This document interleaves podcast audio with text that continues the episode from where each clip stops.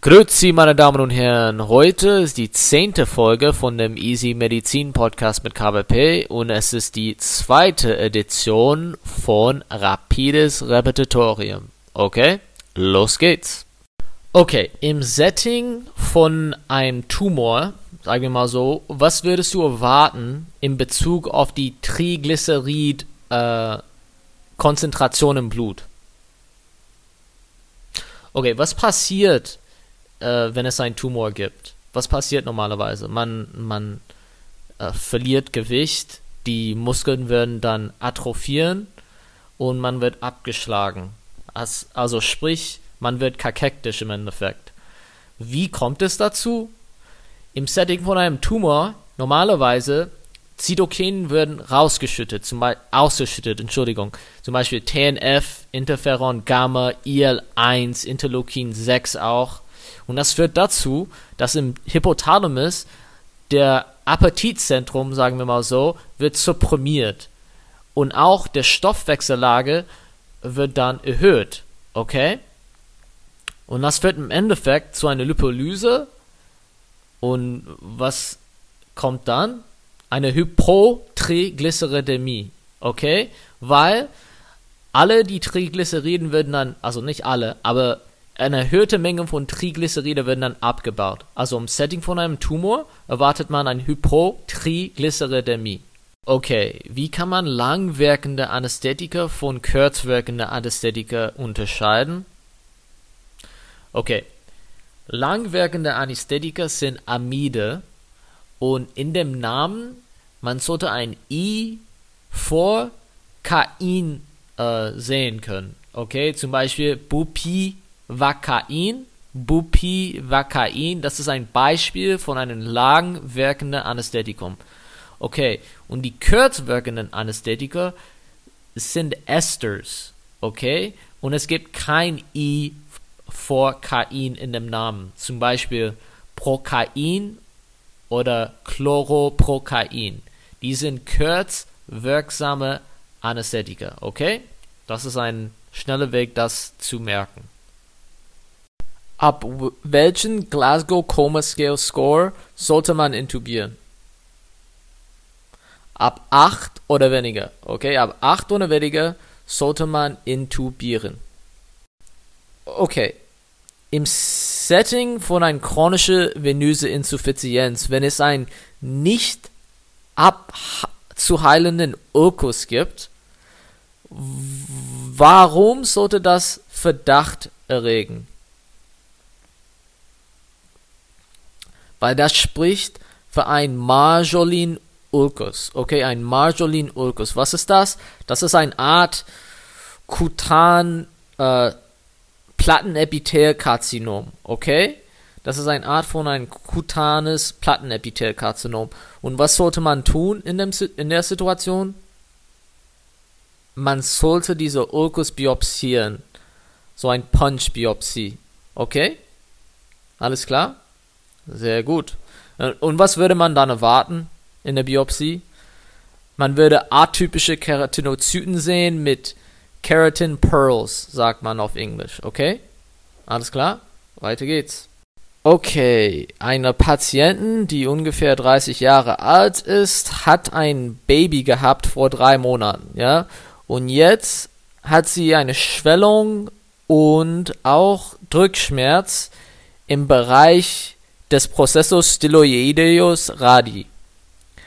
Was ist wahrscheinlich die Ursache davon? Du machst einen klinischen Test, dieser Finkelstein-Test, das ist eine aktive Ulnarabduktion der Hand und eine passive Opposition des Daumens in die Hohlhand und es ist positiv, sie äußert Schmerzen. Okay? Was ist die wahrscheinlichste Ursache? Das ist Tendovaginitis stenosans der Quervain. Das ist halt ein Tendovaginitis der Strecksehne. Zum Sehnen zum Beispiel des Muscular extensor pollicis brevis und Muscular abductor pollicis longus. Okay? Warum habe ich gesagt, dass sie ein Kind hat vor drei Monaten? Weil diese repetitive Aktivitäten wie Hochheben des Kindes, und diese Aufrechterhalten des Daumens, des Daumens in Extension oder Abduktion führt dazu, dass diese Sehnen gereizt werden, okay? Und es führt im Endeffekt zu einer Tendosinovitis der Quervein, okay? Oder Tendovaginitis der Quervein. Alles klar? Wunderbar. Okay. In Bezug auf die Diagnose bei einer Aortenverletzung, was ist der Goldstandard in hämodynamisch stabile Patienten? Das ist ein Kontrast äh, vermittelte CT-Angio, okay? Kontrast vermittelte CT-Angiografie. Alles klar? Und jetzt, was ist der Goldstandard bei hämodynamisch instabile Patienten? Diejenigen, die mit einer Aortenverletzung äh, und auch hämodynamisch stabil sind, instabil sind, sie müssen ein Fast und beziehungsweise ein transesophageale Echo äh, bekommen. Das ist der Goldstandard, okay? Weil sie normalerweise nicht stabil genug sind, um ein CT, CT zu bekommen. Alles klar? Wunderbar. Okay, in einem Setting von einer geplanten Splenektomie, was sollte man pa dem Patienten auf jeden Fall geben? Eine Impfung. Und warum? Weil die Milz wichtig ist bei der Abwehr gegen enkapsulierte Organismen. Sie, die Milz ist wichtig, damit diese Organismen von der Blutbahn entfernt werden können. Okay? Und welche Impfung, also Impfung gegen welche Bakterien? Ich habe gesagt schon, enkapsulierte Organismen, aber was ist ein Eselsbrücke, damit du diesen enkapsulierte Organismen merken kannst? Es heißt Shin, Shin-Organismen. S für Streptococcus pneumoniae, HI für Hämophilus influenzae und N für Neisseria meningitidis. Okay, alles klar. Man gibt diese Impfung, also eine Impfung gegen die drei. Und wann genau vor diesem Splenektomie sollte man diese Impfung geben? Seine geplante Splenektomie. Man sollte diese Impfung 14 Tage vor der geplante Splenektomie geben. Alles klar? Wunderbar, weiter geht's. Okay, weiter zum Thema Milz. Okay, ein Patient mit hereditärer Spherozytose hat ein Hämoglobin von 7,1, okay?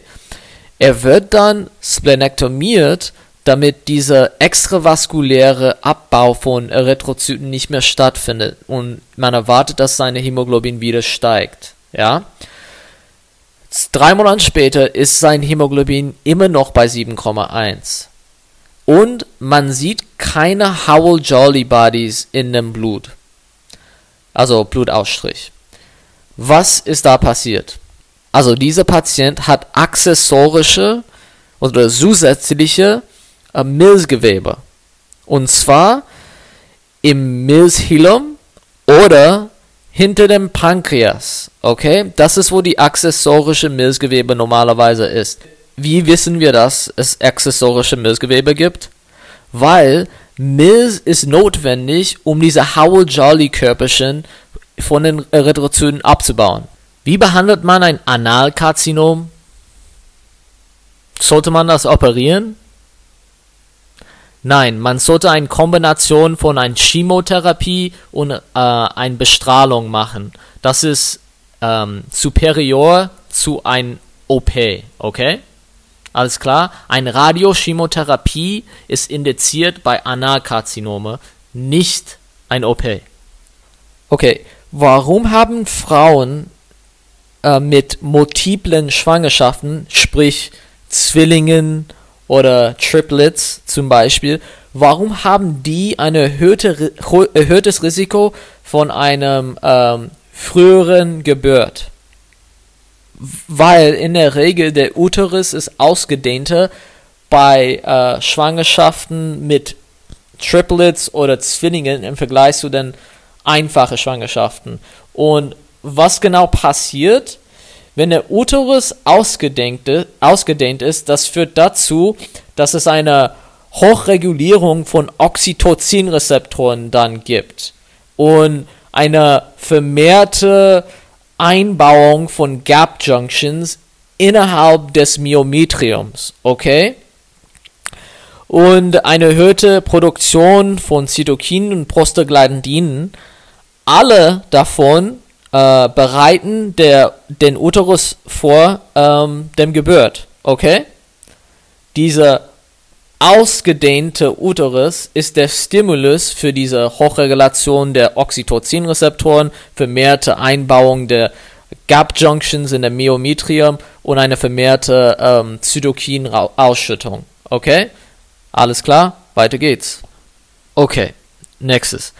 Wenn man eine sehr, sehr, sehr schnelle, progrediente, ähm, sagen wir mal so, rasche Demenzentwicklung hat, Sehstörung, zerebelläre Störung, ähm, Schlafstörung, Appetitverminderung, psychopathologische Auffälligkeiten hat.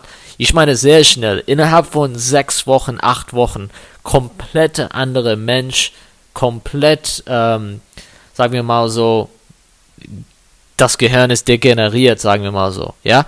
Was würde man in dem Cerebrospinale Flüssigkeit, also CSF, dann finden? Also eine Erhöhung von was? Erstens, was ist die Krankheit? Das ist ein Kreuzfeld-Jakob-Krankheit und man in den CSF erwartet eine erhöhte 1433-Protein, erhöhte Tau-Protein und erhöhte neuronspezifische Enolase. Okay? Diese drei Sachen findet man erhöht bei Kreuzfeld-Jakob-Krankheit. Ähm, okay? Wunderbar, alles klar. Okay, wir wissen, dass bei Borreliose die Therapie der Wahl ist was? Also, die Therapie der Wahl ist natürlich Doxycyclin. Aber wenn ich dir sagen würde, dass ein AV-Block entwickelt hat bei einem Patient mit Verdacht auf Borreliose, würde man Doxy geben oder würde man was anderes dazugeben? Man gibt bei Borreliose Carditis intravenöse Ceftriaxon. Okay, intravenöse Ceftriaxon. Okay, man, man gibt nicht Doxycyclin, um ein Borreliose Carditis zu therapieren, sondern IV Ceftriaxon. Okay, wie kann man eine akute Compa Compartment-Syndrom, jetzt sagen wir mal so eine Waden, ähm, diagnostisch bestätigen? Man macht eine Nadelmanometrie und man findet den Delta-Druck. Okay, was ist der Delta-Druck? Das ist der diastolische Druck minus der Compartment-Druck. Und wenn das gleich oder weniger als 30 mm Hg ist, dann das ist diagnostisch für ein Compartment-Syndrom. Okay? Und was macht man, um das zu therapieren? Man macht eine äh, sehr, sehr dringliche Fasciotomie. Okay? Alles klar? Wunderbar, weiter geht's.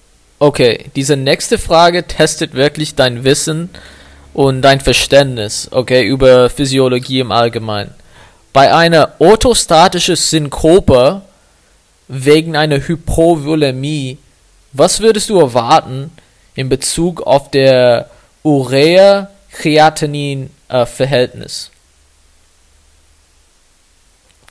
Man würde eine erhöhte Urea-Kreatinin-Verhältnis erwarten. Warum? Weil bei einer orthostatischen Synkope wegen einer Hypovolemie die Niere dann versucht, zum Beispiel ähm, Elektrolyten wie Natrium rück, zu, zurückresorbieren, damit das im Endeffekt dazu führt, dass Wasser mit rückresorbiert wird. Okay? Es erhöht diese Gradient, dass Wasser wieder ähm, ins, ins Blutbahn kommt. Okay? Äh, und Urea ist auch eine andere Möglichkeit, die die Niere hat, um das zu verursachen. Weil dann Urea wird rückresorbiert, das erhöht die Konzentration von Urea Und Wasser will das wieder ausgleichen und das kommt auch dazu, damit dieser Konzentrationunterschied wieder ausgeglichen wird. Also eine osmotische Druck, die Urea ausübt, führt dazu, dass Wasser auch mit, äh, mit dabei kommt, okay? Und dementsprechend bei einer Hypovolemie, man erwartet, dass der Urea zu Kreatinin-Verhältnis äh, erhöht wird, ja?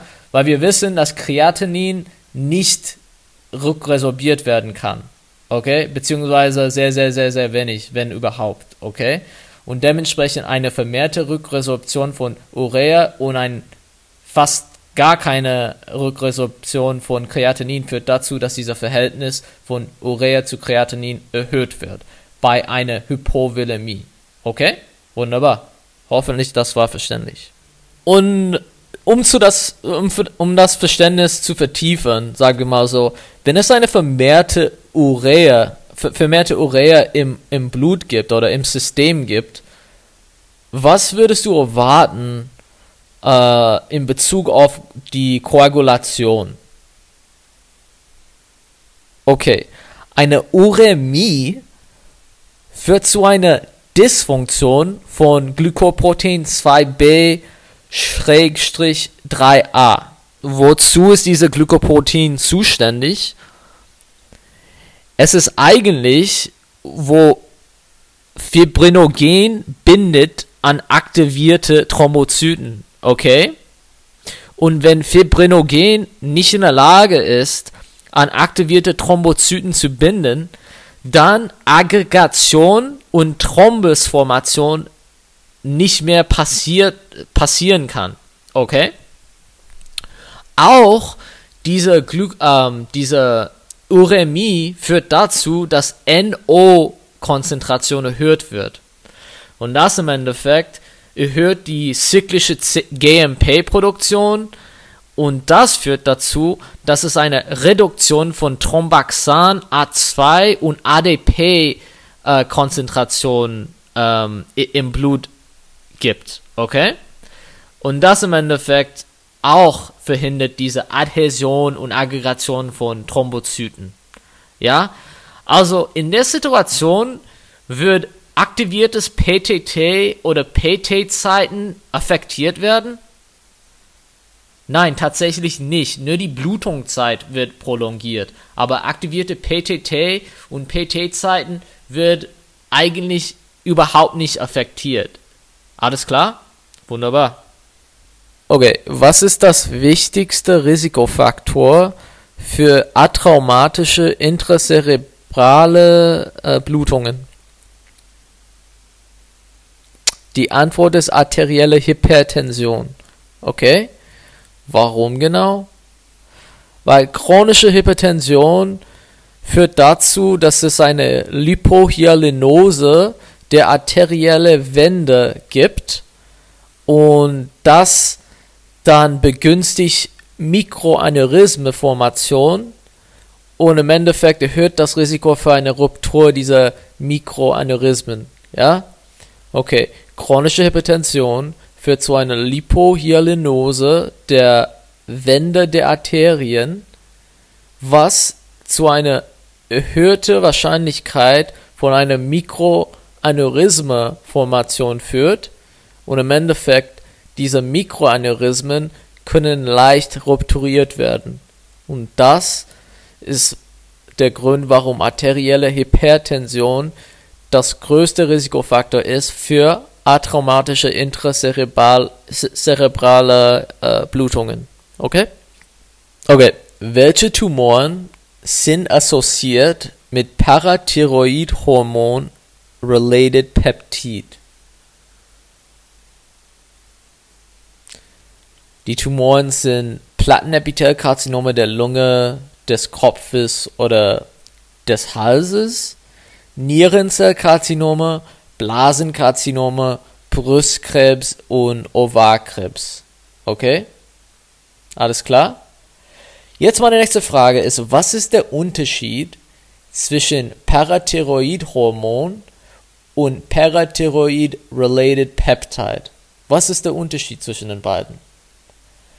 Der Unterschied ist tatsächlich, dass PTH hydroxyliert 25 Dihydroxyvitamin D zu 1,25 Dihydroxyvitamin D. Okay? Und PTHRP macht das nicht. Das heißt, PTHRP verursacht die Produktion von Vitamin D zu aktivierte Form von Vitamin D nicht. Okay? PTH macht das, aber PTH-RP macht das nicht. Okay, was für einen Effekt hat Hypothyreoidismus auf die LDL-Konzentration im Blut? Okay, um diese Frage zu beantworten, wir müssen erstmals wissen, was für eine Wirkung T4 hat in Bezug auf die LDL-Rezeptoren.